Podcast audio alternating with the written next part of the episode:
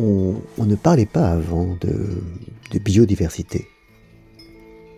Le, mot scientifique existait certainement, mais on n'en parlait pas, ça n'était pas dans le langage commun. On parlait des animaux et des végétaux, des, éventuellement des algues, des, champignons, des lichens et des éponges, mais, on ne parlait pas de biodiversité. Ce concept-là, ce, ce mot, ce concept très abstrait qui, qui somme, qui mêle, qui, qui met dans un même sac tous les êtres vivants, qu'ils soient, qu'ils soient plantes ou, bêtes, ce concept-là n'était pas, n'était pas employé. Et, d'une certaine façon, c'est très triste de l'employer parce que parce qu'il montre un, un, très haut degré d'abstraction face à la vie qui est considérée ainsi, comme une abstraction. Le fait de, de parler des, des vaches, des sauterelles, des, des, roses, euh, des myrtilles et, des pommes et des, et, des, et des coraux, comme de la biodiversité, est une façon de représenter la nature qui est, qui en fait la dénature totalement. Or justement, un des problèmes que nous avons aujourd'hui, c'est cette dénaturalisation du monde. Cette façon que nous avons de traiter la nature comme si elle était, comme si elle n'était qu'une ressource à exploiter.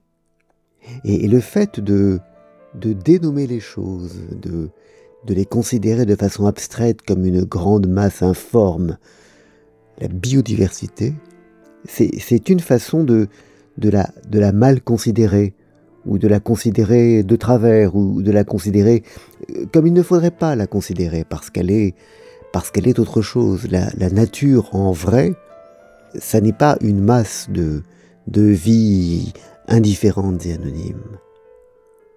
Ce sont des vaches et, des agneaux, des, des chiens et des scorpions, euh, des araignées et des fleurs de myrte.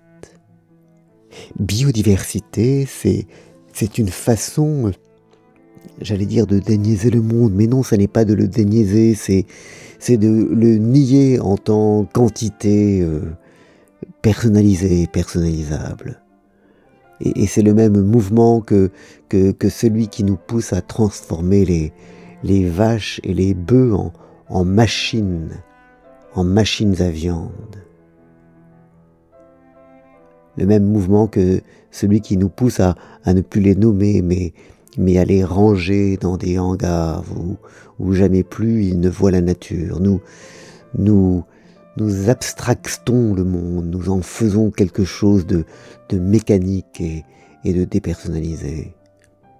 Et au lieu de parler des baleines et, et des cachalots, nous, nous parlons de biodiversité, encore une fois, le concept est réel, c'est quelque chose de vrai, la biodiversité, mais, la façon dont, la façon que nous avons d'en parler à, tout bout de champ, au lieu de parler des animaux, jette un voile sur la réalité de ce qui se passe, où, ce n'est pas seulement la biodiversité qui disparaît, mais des vies qui disparaissent.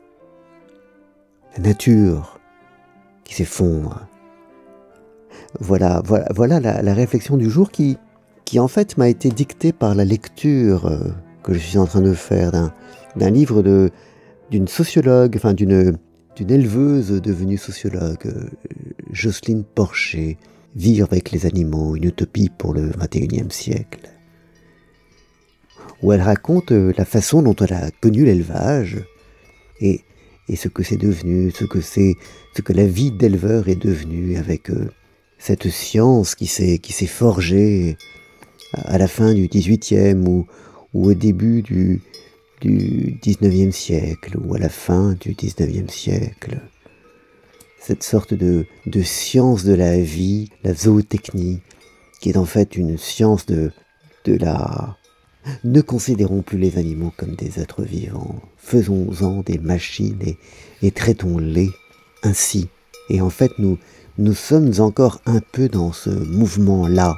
Traitons les êtres vivants comme des machines. Et, c'est justement tout le contraire de ce qu'il faut faire. Bonne journée.